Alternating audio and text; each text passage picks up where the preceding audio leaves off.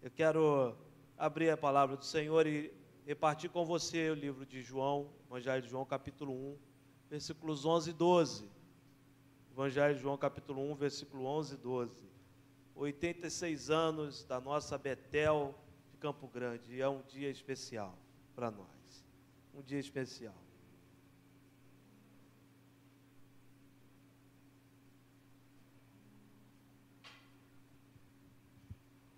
A outra pandemia que teve em 1919, 20, foi de que mesmo? Eu, é febre, foi gripe espanhola, não foi? Não é isso? Gripe espanhola. Pensar que naquela, naquela pandemia não tinha ainda a igreja Betel, né? Não tinha ainda. Vimos depois daquela pandemia de 1920, 1919 da gripe espanhola, né? Ver tempo quanto tempo a humanidade ficou longe de uma pandemia, né? E nós, nós de, de, todos, de todas as coisas, nós temos um privilégio, irmãos, no meio dessa pandemia toda. É o privilégio de aprender, embora a gente lamente tudo que esteja, esteja acontecendo, pessoas que perderam seus familiares, né? Nós lamentamos isso tudo. Mas, de uma certa forma, nós temos uma, algo para agradecer. Deus tem sido fiel Deus tem mostrado o seu cuidado para conosco.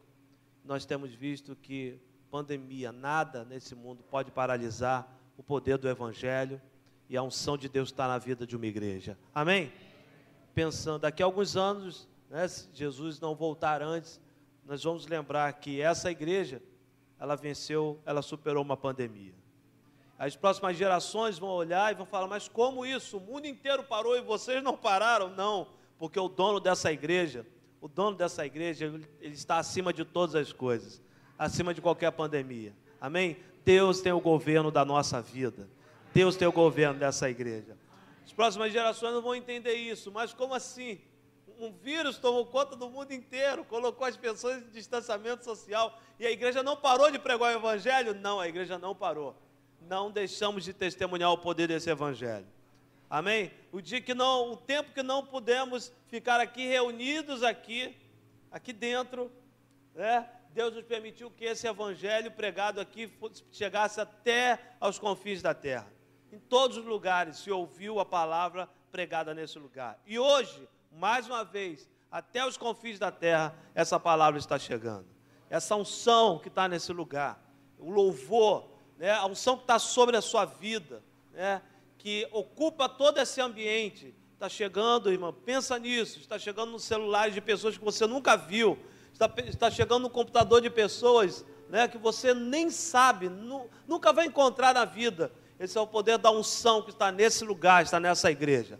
Fruto da unidade dessa igreja. Posso ouvir um amém? amém. A unidade dessa igreja que está fazendo chegar aos quatro cantos da terra, através da internet, a unidade dessa igreja, o compromisso do corpo de Cristo aqui, está fazendo esse evangelho chegar. Eu quero falar nessa manhã sobre isso.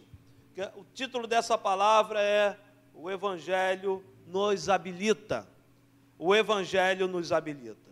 João capítulo 1, versículos 11 e 12. Evangelho de João capítulo 1, versículos 11 e 12. Palavra do Senhor diz assim: Veio para o que era seu, e os seus não o receberam, mas a todos quantos o receberam, deu-lhes o poder de serem feitos filhos de Deus, a saber, aos que creem no seu nome. Amém? Oremos. Senhor, muito obrigado a Deus por essa manhã por essa palavra que acabou de ser lida.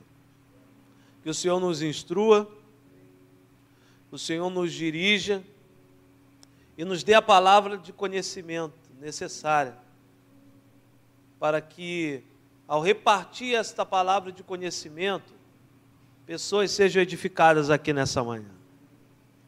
Nossos irmãos que estão acompanhando o Senhor na internet sejam tão edificados quanto os que aqui estão e que essa igreja possa continuar sendo luz aqui em Campo Grande. Cada vida, pela tua infinita bondade. eu possa diminuir para o Senhor crescer, a fim de que essa palavra tenha peso de mudança na nossa vida, tenha peso de mudança na história de homens e mulheres aqui. Em nome de Jesus. Amém.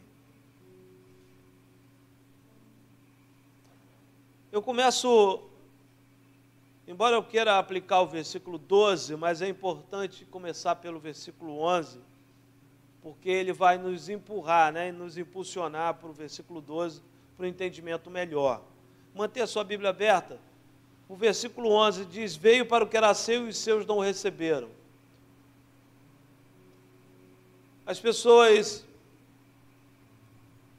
que se aplicam no estudo da palavra de Deus, doutores historiadores, eles fazem uma afirmação acerca desse versículo 11 eles dizem que é um dos versículos mais tristes da Bíblia. João capítulo 1, versículo 11. Há um tempo atrás, achava, é, isso tudo é fase, né? Da nossa vida. Eu achava que o versículo mais triste da Bíblia era o versículo João 11, 35. Jesus chorou. Eu ia pensar assim, como Jesus chorou, né? Na, morte, na, na ocasião da morte de Lázaro.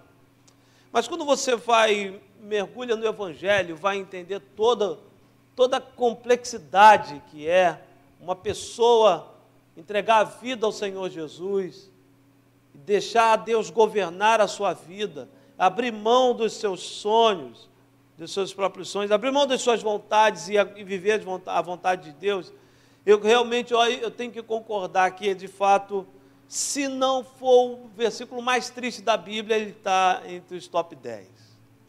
Está entre os cinco versículos daqueles mais tristes da Bíblia. Repito, muito embora seja um versículo triste, ele não deixa de ser uma revelação, amém? Não deixa de ser uma revelação de Deus. Mas, de fato, veio para o que era seu e os seus não receberam. Está falando que Jesus veio para o povo judeu com a clareza de seu propósito. Um certo momento ele fala: Eu vim para as ovelhas perdidas da casa de Israel. Jesus sabia por que ele tinha vindo, ele veio para salvar aquele povo. Um povo que tinha uma promessa. Um povo que recebeu de Deus uma promessa. Uma promessa que receberia o Messias. Aliás, sempre quando nós falamos sobre o povo de Israel, é, e sempre quando a gente aborda as promessas de Deus para o povo de Israel, no fundo o que Deus quis fazer com o povo de Israel foi o seguinte: olha, eu vou fazer da vida desse povo aí uma referência para todos os povos da terra a história de restauração que eu vou trazer para Israel, os profetas que eu vou enviar para este povo, os milagres que eu vou fazer no meio desse povo, as profecias, vós serão o meu povo, eu serei o seu Deus, tudo isso é para que seja referência para todos os povos da terra. Na verdade, quando Deus olhou o povo de Israel e traçou uma história a partir deles, começando lá em Abraão, Deus estava querendo fazer, falar o seguinte: se eu posso fazer uma nova história na vida desse povo, se eu posso fazer milagres na vida desse povo Israel, eu posso fazer na vida de qualquer pessoa. Eu posso fazer na vida de qualquer povo da terra. Na verdade, essa é a mensagem que está quando, Jesus, quando ele envia Jesus para o povo de Israel, quando ele envia a mensagem do Evangelho em primeiro lugar para o povo de Israel. E aqui, de fato, é um versículo que a gente lamenta, porque diz exatamente isso. Ele veio para esse povo, mas esse povo não quis. Veio para o que era seu, mas os seus não o receberam. Num determinado momento, isso é tão dramático que um determinado momento do Novo Testamento, Jesus ele olha para Israel e fala: Jerusalém, Jerusalém, tu que matas os teus profetas e apedreja os que te são enviados. Quantas vezes eu quis juntar-te como a galinha junta os seus filhotes. Jesus sabia da missão que era ser enviado para o povo de Israel, falar dessa mensagem, a mensagem de Deus na vida daquele povo já tinha saído do interior e estava virando só algo é, da boca para fora. Já tinha saído do coração deles, já tinha virado formalidade, ritualismo, já tinha perdido sentido. Um determinado momento Jesus fala o seguinte: esse povo me honra com os teus lábios, mas o coração está longe de mim. Olha o drama que tinha se transformado a nação de Israel, Jerusalém, aquele que era chamado povo de Deus. Eles só tinham o nome de povo de Deus, mas de Deus eles já tinham abandonado há muito tempo os seus princípios e o seu propósito. Seguiam os rituais, o resultado daquilo que Deus ordenou, mas só queriam os benefícios de Deus. Não queriam a presença dele, verdadeira e poderosa. Pois bem, esses não o quiseram. Mas aí entra o versículo 12, que aparece aí a, a figura de tantas pessoas ali em Israel, mas principalmente a nossa. O versículo 12 está falando daqueles que não são, né? É, dali de Jerusalém, de Israel, os gentios, da qual nós nos incluímos, nós somos incluídos, e agora somos o novo Israel de Deus para a glória do Senhor Jesus. Amém? Olha só o versículo 12, que também, repito, fala sobre alguns lá que se converteram. Mas a todos quantos o receberam, deu-lhes o poder de serem feitos filhos de Deus, a saber, aos que creem no seu nome. Então, o versículo 12, ele vai no caminho contrário do versículo 11. Se o versículo 11 é um versículo de tristeza e de lamento, o versículo 12 é um versículo que abre portas, que abre possibilidades, que fala do poder desse evangelho. A todos quantos receberam, a história muda. A todos quantos receberam, que não o rejeitaram, ele deu o poder de ser feito filho de Deus. Qual o critério? Crer no seu nome. A saber, aos que creem no seu nome. Por aqui eu quero começar a falar sobre esse evangelho. Pensa numa coisa comigo. A, a palavra evangelho quer dizer o quê? Boas novas. Boas novas. Boas novas são boas notícias. Não é verdade? Boas notícias. Eu, se eu tiver que perguntar para, não só para quem está aqui dentro desse auditório, mas no mundo inteiro, qual é a melhor notícia que alguém poderia receber hoje no mundo inteiro? Qual é, irmãos? Eu falei aquele nisso. Qual é? Qual é a melhor notícia que alguém no mundo pode receber hoje, irmãos? É isso aí. Isso aí fim dessa pandemia, cura do Covid, vacina, seja lá o que for, mas tira a gente disso. Na é verdade, é a boa notícia que nós gostaríamos de receber hoje. E pensar, irmãos, que o Evangelho é isso. É a boa nova, é a boa notícia. Qual seria a boa notícia para alguém que está debaixo dos viadutos, passando necessidade, passando fome agora? Qual seria a boa notícia para pessoas que estão dentro de um quarto escuro com depressão, sofrendo as agruras da depressão agora. Qual seria a boa notícia para alguém que está com a família esfacelada agora por qualquer tipo de situação, desde uma crise no casamento ou de algum filho, filha, alguém presa em algum tipo de, de vício e daí por diante? Qual seria a boa notícia? Seria para uma pessoa faminta um prato de comida. Esse é o Evangelho? Esse é o Evangelho. Boa notícia. Você está com fome? Tome aqui o alimento. Esse é o Evangelho. Amém? Fala assim comigo, não podemos esquecer isso. Para alguém que está dentro de um quarto com depressão, sofrendo, a boa notícia também é o Evangelho. O Evangelho que leva oportunidade da pessoa ser ouvida, o Evangelho que leva a própria palavra, mas também leva, leva apoio, leva profissionais para ajudar, leva pessoas para ali prestar o ouvido, leva cuidado. Esse também é o poder do Evangelho. O Evangelho, uma boa notícia para aquela pessoa que agora está vivendo uma crise dentro do teu casamento. O Evangelho pode ser o envio de um amigo, uma amiga, Alguém que tenha temor no coração, que tenha amor no coração, amor de Deus, que ame aquela pessoa, para falar: Eu estou aqui para ouvir vocês. Esse é o poder do Evangelho. O Evangelho é uma boa notícia. Eu te pergunto: qual seria a boa notícia para você hoje?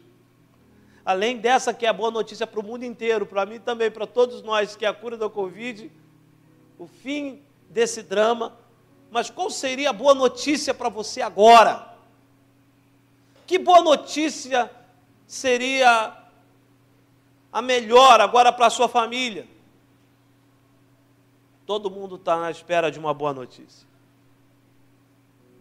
Você está no lugar certo, na hora certa e ouvindo a mensagem da pessoa certa.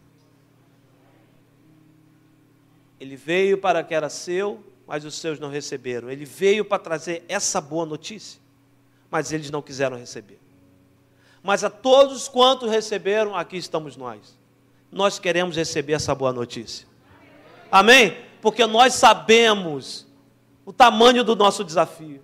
Só você sabe o tamanho da notícia que você quer receber. Só você sabe a expectativa que é uma boa notícia hoje para você. E você nem sabe, não tem noção de quando ela pode chegar, mas você sabe que precisa dela.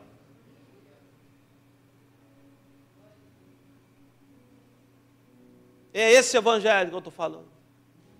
Nós estamos no lugar certo, na hora certa para ouvir esse evangelho. Há 86 anos a Betel tem pregado esse evangelho. Tem falado essa boa notícia. Domingo após domingo, nós não estamos abrindo mão de pregar essa boa notícia, essa boa nova para o mundo. Há 86 anos, nessa mesma visão. Nós conhecemos o Evangelho que transforma, Conhecemos o Evangelho que liberta, nós conhecemos o Evangelho que cura. Nesse altar você conheceu esse Evangelho. Tem conhecido, aliás, você tem conhecido o Evangelho que, que transforma, que renova. Quantas vezes chegamos aqui quebrados, arrebentados por diversas situações e veio uma boa notícia desse altar que nos renovou. Quem sabe essa manhã seja uma, também uma, mais uma manhã que esse evangelho, ou seja, essa boa nova, essa boa notícia nos renove mais uma vez. Amém? Quem sabe também essa boa nova possa trazer cura aos corações aqui. E uma, uma boa notícia. Às vezes essa boa notícia no início parecia não ser tão boa, mas ela se tornou boa notícia. Sabe quando? Quando Deus nos corrige quando Deus nos confronta. A gente recebe aquela notícia e pensa que ela não é tão boa, mas muitas vezes ela vai ser, ela vai parecer um não aqui, mas vai ser um sim lá na frente. Muitas vezes a notícia de Deus para nós é um não para ser um sim lá na frente. Nós conhecemos todo esse evangelho, irmãos, e é bom, ele transforma, ele cura, ele liberta, ele renova. Muitas pessoas estão sendo se convertendo, sim, por causa desse evangelho que, repito, transforma, cura, liberta e renova. Mas tem algo do evangelho que é muito pouco falado. Que é muito importante dizer aqui, o evangelho, ele nos habilita.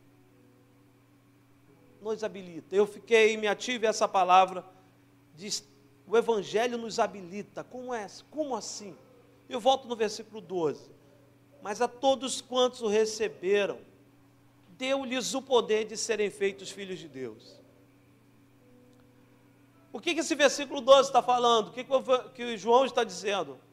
É, a todos que, que recebem essa palavra, todos que recebem essa palavra de Jesus, essa boa notícia, esse evangelho, que é a palavra de Deus, ele tem o poder de ser, ser feito filho de Deus. O que, que a Bíblia está falando? Ele está nos habilitando. Nos habilitando. Nos é, é, provisionando, nos provendo de algo. É muito interessante isso. Porque nós, quando a gente se apega ao Evangelho, e é bom isso, que cura, que renova, que liberta, a gente, a gente recebe o Evangelho e pronto, não tem mais nada a fazer. Mas quando a gente fala um Evangelho que nos habilita, está falando bem assim: olha, agora você está capacitado a enfrentar algo. O Evangelho, além de nos transformar, além de fazer algo que, não, que nós não podemos fazer, porque existem coisas que realmente nós não podemos fazer, só Deus para fazer por nós. Tem muitas coisas que Deus faz, Deus faz o seguinte: Ele nos capacita, nos habilita. E é importante tratar isso aqui. Eu vou dar um exemplo de algo que é muito, que está dentro do nosso dia a dia. É, quantos aqui aprenderam a dirigir, do, dos, que, dos que dirigem aqui, né? Carro ou moto aprenderam a dirigir carro ou moto antes de, de receberem a carta de motorista. Quantos aqui? Olha só. Comigo também. Só que tem uma coisa. Hoje, é, até que a maioria é assim, né? Porque você vai para a autoescola, você aprende antes e depois você começa, faz a prova lá e, e, e, e recebe a carteira. Você não tem a prática, né? Mas naturalmente você aprende antes, não é isso? Aprende antes. É, quando, quando acontece isso, ninguém pode dizer que você não sabe dirigir. Você sabe dirigir, mas você não tem carteira de motorista. Aí você pode pegar seu carro e falar bem assim: eu vou pegar meu carro e vou dirigir 500 quilômetros, vou para algum lugar, 600 quilômetros. Você pode até ir e dizendo para todo mundo: não, eu sei dirigir, eu vou. Mas sabe o que, que acontece? você coloca em risco a sua vida, coloca em risco a vida de pessoas, você está ferindo leis,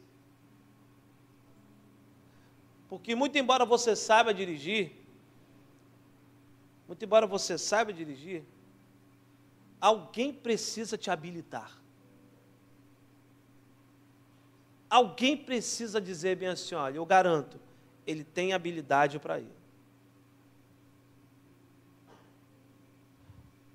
O saber dirigir e receber a carteira te dá a possibilidade de ir mais longe, de ir com mais segurança e ter a certeza de que você não vai colocar em risco nada nem ninguém, nem a sua própria viagem, porque corre o risco de, no meio do caminho, a autoridade policial parar e falar: Você está habilitado? para dirigir, aí você vai falar bem assim: não, não estou habilitado, não, mas eu sei dirigir. Alguém me ensinou. Eu dirijo há muito tempo. Ele vai falar bem assim: não, mas alguém precisa aferir, alguém precisa dizer que você está habilitado. Não é você que tem que dizer. Por quê? Porque isso é importante para o coletivo, para todos. Alguém precisa dizer isso. Então você pode dizer para mim o seguinte: eu sei dirigir um carro, mas saber dirigir um carro não te habilita a dirigir. Essa é a verdade. Você pode falar, eu sei dirigir, uma, eu sei pilotar uma moto, bispo. Sim, mas saber pilotar uma moto não te habilita a pilotar uma moto.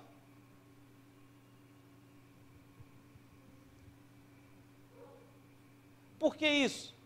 Porque alguém estabeleceu o critério antes de você ter a carteira de motorista. O critério já estava estabelecido. Então, mesmo você sabendo, você ainda não está não tá habilitado. Porque a condição foi colocada antes. A partir dessa lógica, que eu acabei de repartir, veja o versículo 12, de novo. Mas a todos quantos receberam, deu-lhes o poder de serem feitos filhos de Deus. Ou seja, eu tenho a habilitação para crescer espiritualmente e ser realmente feito filho de Deus, ter o DNA de Deus. Agora que eu creio, porque fala aqui, a saber aos que creem no seu nome, esse é o critério. Agora que eu creio no nome do Senhor Jesus, eu creio que esse nome tem poder para libertar. Eu creio que esse nome tem poder para curar. Eu creio que esse nome tem poder para renovar. Por eu crer nesse nome, agora eu estou habilitado a crescer como filho. Agora eu estou habilitado a enfrentar os desafios do mundo com o caráter e DNA de filho de Deus. Eu não sou apenas um servo, uma serva.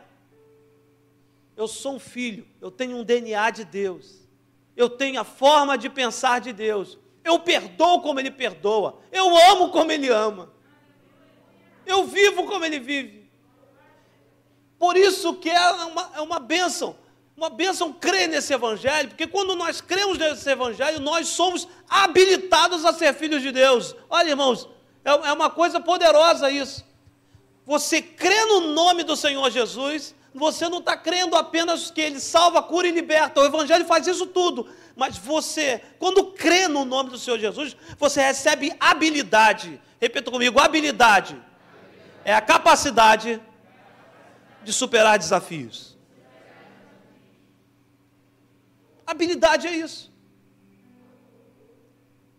É a capacidade de superar desafios. Quando então eu quando então eu creio no nome do Senhor Jesus, eu recebo essa habilitação de ser filho de Deus.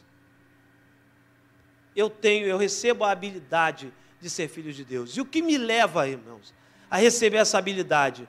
Eu consigo perdoar, amar, superar, só o caráter de filho nos dá essa capacidade, essa habilidade de esperar, de perseverar. Só o caráter de filho, a habilidade que Deus nos dá, essa habilitação de ser feito filho de Deus, o poder de ser feito filho de Deus, ou seja, que é essa habilitação de ter o DNA de Deus, só isso, irmão, só o Evangelho pode nos dar isso. É por isso que você às vezes não entende. Como é que você procura ter raiva de algumas coisas e não consegue. Quando todo mundo fala o seguinte, olha, só você para ter paciência, e você fala, é, é realmente, só eu para ter. Como é que eu consigo ter paciência? Porque você foi habilitado a ser filho de Deus. E se você é filho de Deus, não tem como, você vai ter o DNA dele. Você vai ter o jeito dele. Você vai ter os critérios dele. É por isso que você não entende quando todo mundo fala para você odiar, você tem que você você perdoa. É muito mais do que ah, eu tenho que perdoar. Não, está no teu DNA, você vai perdoar. Você não vai conseguir conviver sem perdoar. Porque o teu DNA não é o da falta de perdão, o teu DNA é do perdão. Por isso que quando o mundo fala em ódio, você não tem como ir para outro caminho, você vai amar. E quanto mais você tenta não amar, mais você vai amar. Você não vai estar forçando a tua natureza, não, sabe por quê? A tua natureza é a natureza de Cristo. A todos quanto receberam, basta receber o Evangelho, essa palavra. Deu-lhes o poder de serem feitos filhos de Deus. Deu a habilitação de caminhar como filho.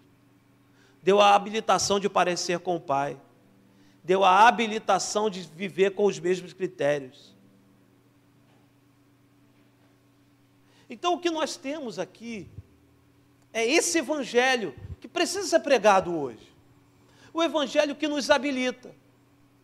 Que nós temos muitas pessoas têm sido abençoadas com o evangelho que cura, irmãos. Se entrar alguém aqui ou ouvir uma palavra pela internet,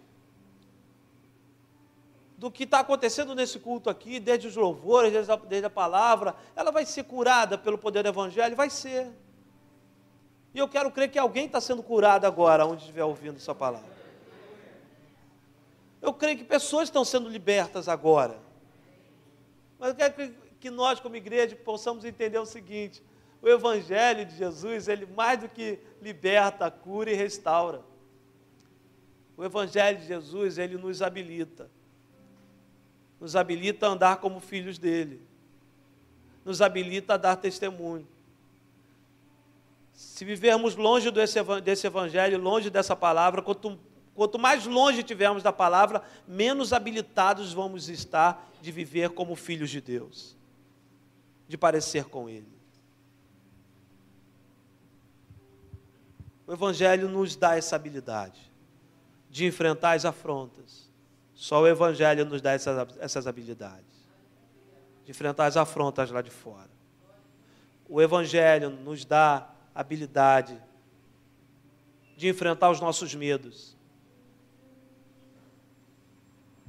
Concluindo essa parte, o Evangelho, ele cura, restaura e liberta, mas ele também nos habilita aos maiores desafios da nossa vida. Nos habilita a entender, nos habilita a ter revelação. Como uma pessoa que ela aprendeu a dirigir, mas ela precisa agora receber habilitação. Quando ela recebe habilitação, ela pode ir longe, sem medo. Quando a pessoa ela, ela sabe dirigir, mas agora ela tem a habilitação, alguém fala: Olha, agora você está habilitado. Você venceu um critério aqui, no caso do Detran, você venceu o critério e das várias provas ali do Detran, desde as, da psicológica, desde a é, escrita, prática, psicotécnica, né, que fala? Psicotécnico. Quando venceu aquela etapa ali, agora alguém fala e diz: Olha, eu tomo aqui a sua carteira pode andar sem embaraço. Não tem nada que te limite. Vá para qualquer lugar. Nada te paralisa. Avance. Não há limites, não há embaraços. Você está habilitado. Eu quero crer que Deus está levantando a igreja para viver um evangelho sem embaraços. Sabe? O Evangelho, ele nos habilita, irmãos. Crentes que possam ir longe, que possam avançar, uma igreja que possa avançar, que possa ir longe. Se vivemos o Evangelho em que só as pessoas entram na igreja, são restauradas, são curadas, são libertas, isso é bênção, isso é maravilhoso, sempre vai ser assim. Há 86 anos a Betel faz isso. Pessoas entram aqui, são restauradas, são curadas. Mas o melhor de tudo é que o Evangelho, quando você entrou aqui, o Evangelho te habilitou. Te habilitou a ser um marido melhor. Porque na hora foi você que fez as escolhas entre ser um péssimo marido ou um bom marido. E o Evangelho te habilitou a isso. A ser uma esposa melhor.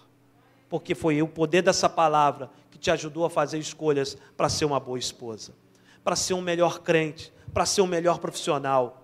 E aí nós podemos ir muito mais longe para ser um ótimo jovem, para ser um ótimo filho, para ser um bom pagador, para ser, uma pessoa, para ser uma pessoa que não mente, que anda correto, que fala a verdade.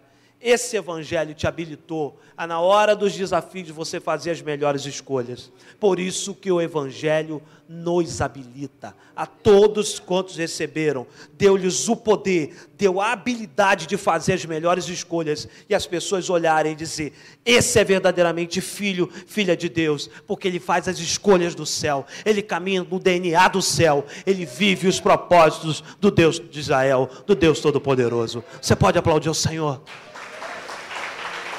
Aleluia.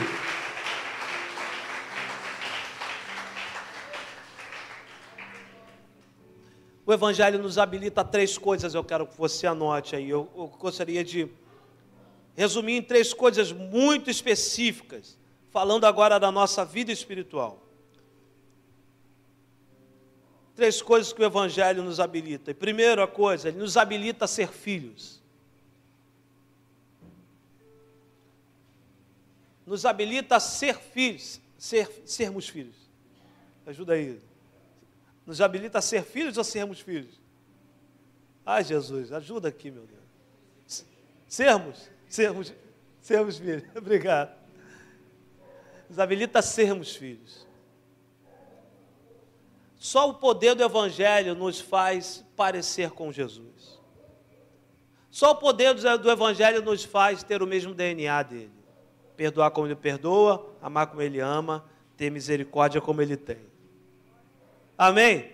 Só o Evangelho. Modismo não vai fazer isso. Oba-oba não vai fazer isso. Frases de efeito não vai fazer isso, pastor. Só é o poder dessa palavra. Só acompanhando Jesus como os discípulos acompanharam e conseguiram isso. Conseguiram perdoar como Jesus, amar como Jesus, parecer com Jesus porque eles decidiram acolher aquela, aquela palavra, crer no seu nome. Então a primeira coisa que o Evangelho nos habilita a sermos filhos. Nós recebemos esse DNA de filhos. Segunda coisa que o Evangelho nos habilita, anote aí, ele nos habilita a suportar a cruz. O Evangelho nos habilita a suportar a cruz.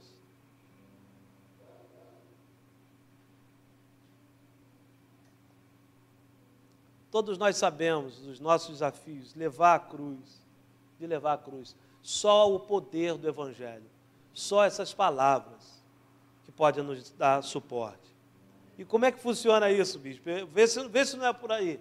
Você está levando, você tá levando a sua cruz, está levando, né? Vivendo as suas guerras. E aí chega uma hora que você fala assim: Deus, eu estou no meu limite. Quem aqui não falou isso esse ano? Deus, eu estou no meu, no meu limite. Aliás, como se a gente soubesse qual é o nosso limite, né? Nós não sabemos, quem sabe é Deus. Mas a gente gosta de falar: Senhor, eu estou no meu limite. Aí quando você pensa que está no seu limite, Deus vem e traz a sua palavra. Deus vem falar algo com você de forma tão simples. Às vezes usa uma criança às vezes usa uma situação. Sabe o que é isso? É a boa notícia. É o Evangelho. Às vezes aquilo nem ficou resolvido, mas você recebeu só uma palavra, uma boa notícia, já mudou tudo. Já mudou sua perspectiva, mudou sua mente. O Evangelho é isso, te ajuda a suportar a cruz. Quem sabe você está passando por um, por um, determinado problema agora e, vai, e coloca diante de Deus nesse culto. Está colocando diante do Senhor. Sabe? É, e o que, que você. Mas você recebe uma palavra nessa manhã. Você está saindo daqui tomado de revelação de Deus. Esse é o Evangelho. O Evangelho vem e se revela a nós não quer dizer que naquela hora o problema vai ser resolvido. Pode ser que você saia daqui, esse problema vai, estar, tá, vai continuar na tua vida durante alguns dias, ou quem sabe alguns meses. Não é disso que eu estou falando. Creio no poder desse evangelho que liberta e tira de uma vez. Mas o mais importante é que você entenda esse princípio. O evangelho vai te ajudar a suportar a cruz. Você vai sair daqui hoje com uma palavra que vai te deixar mais fortalecido. Mais fortalecida e você vai estar disposto a caminhar mais uma milha, mais duas milhas com essa cruz nas costas. Porque o que vale é o final. No final, Deus vai te honrar. No final, Deus vai te abençoar. Vale a pena continuar com essa palavra do Evangelho na mente, no coração. Amém? Glória a Deus! Glória a Deus! Então, esse Evangelho te habilita a suportar a cruz. E a gente às vezes fala: Deus, não consigo mais levar essa cruz. Há anos que levo essa cruz nas costas. O Evangelho te capacita isso. Quem olha e volta fala: como é que você consegue isso? É o poder desse Evangelho. Quando eu menos espero, vem uma palavra, uma boa notícia que me renova. Uma boa notícia que me fortalece. Você acorda pela manhã e você lembra que as misericórdias dele se, renovou, se renovaram mais uma vez. Boa notícia. Cada domingo é uma boa notícia aqui na Betel. Cada domingo é uma boa notícia. Cada semana, cada culto semanal é uma boa notícia. Uma boa notícia. Faz dos seus lábios uma boa notícia do Evangelho. Faz da sua internet uma boa notícia do Evangelho. Para que pessoas possam suportar a cruz. Se tem uma notícia que não faz as pessoas suportar a cruz, não é Evangelho. Eu repito. Se há uma notícia que, mesmo que tenha o nome de Deus no meio, mesmo que tenha o nome de Jesus no meio, que não faz as pessoas suportarem a sua cruz, que não é instrumento para habilidade, para dar habilidade para a pessoa suportar a cruz, permanecer firme na palavra, não é evangelho. O evangelho é instrumento para as pessoas suportarem a cruz, porque faz parte. Levar a cruz faz parte do crescimento do homem e da mulher de Deus. Amém? Louvado seja o nome do Senhor. Repita comigo: o evangelho me habilita a suportar a cruz. Amém? Glória a Deus. É algum jeito ele vai fazer o evangelho. Mas você vai levar essa cruz e Deus vai te honrar. Amém? Bate no peito e diga: Eu vou levar essa cruz. O evangelho vai me capacitar. Diga comigo: a revelação de Deus A palavra revelada vai me capacitar a levar a cruz. Amém? Aplauda o Senhor, aleluia! Oh, aleluia! Em último lugar, o Evangelho nos habilita a servir em nome dEle. Note, o Evangelho nos habilita a servir em nome dEle. Só essa mensagem do Evangelho pode nos capacitar, nos dar habilidade para servir pessoas, abençoar pessoas em nome dEle. Se não fosse o Evangelho, a gente ia preferir servir a nós mesmos, nunca as pessoas. O Evangelho de Jesus nos ensinou isso. Os ensinos de Jesus, a revelação de Jesus, que é muito melhor dar do que receber, só isso pode nos habilitar a servir as pessoas, a fazer mais pelas pessoas do que por nós mesmos. Então, em último lugar, guarde, não pode abrir, a igreja não pode abrir mão disso. O Evangelho nos habilita, nos capacita a servir, servir, servir. O Evangelho nos capacita a ver as pessoas como aquelas pessoas que merecem o nosso amor. Só o Evangelho nos capacita a nos sentir devedores uns dos outros. Só o Evangelho é capaz disso, irmãos. Quando eu olho alguém, eu falo, eu sou devedor dessa pessoa. Eu preciso fazer algo por ela. Só o Evangelho consegue trazer uma atmosfera de amor e de serviço para uma igreja. Só o Evangelho consegue fazer você, irmãos, olhar para alguém que está algum tempo sem vir na igreja, lembrar de alguém que está algum tempo sem vir na igreja e não esperar por ninguém, não esperar pelo irmão, pela irmã, pelo pastor, pela pastora. Você mesmo liga para essa pessoa, você mesmo manda mensagem e fala: meu irmão, eu estou sentindo falta de você. Esse meu irmão, estou sentindo falta de você, é a boa notícia, é o evangelho que Jesus colocou nos teus lábios. Isso é servir alguém em nome dele, não é servir em nosso nome. Só o Evangelho nos habilita a nos preocupar com pessoas. Só o Evangelho nos habilita a servir o nosso irmão. Só o Evangelho nos habilita, irmãos, em muitos momentos, calar para não ferir alguém. O Evangelho nos habilita isso. Para na hora do aperto, pensar só em servir. Para na hora do aperto, na hora de fazer escolhas, nós não pensarmos em nós, em primeiro lugar, porque senão isso não é Evangelho mas pensarmos no próximo. Esse é o Evangelho. Por isso que hoje nós precisamos pregar e crer e continuar, Betel, seguindo firme no Evangelho que, no, que habilita, que capacita. Que capacita andar como filhos, ou seja, dar testemunho, que capacita a suportar a cruz, ou seja, perseverar, e por último, o Evangelho que nos capacita a amar um ao outro, a servir um ao outro muitas vezes por causa da nossa vontade, do nosso querer, a gente faz tudo menos servir o outro. Isso não é o Evangelho. Não é o Evangelho. O Evangelho é a boa notícia para alguém. E essa boa notícia pode ser a tua atitude. Essa boa notícia para alguém pode ser a minha atitude. Essa boa notícia para alguém pode ser o que sair dos meus lábios para servir o outro. De repente pode ser uma frase curta. Eu amo sua vida. Pode ser uma frase curta, que Deus te abençoe. Pode ser uma frase curta. Eu estou servindo alguém com a boa notícia. De repente pode ser uma frase curta, olha, toma aqui, separei isso aqui para te dar. Olha, eu quero semear na sua vida. Quero abençoar a tua vida. Deus, que Deus nos abençoe, nos conduza. O Evangelho nos habilita a isso. Amém? Nos habilita.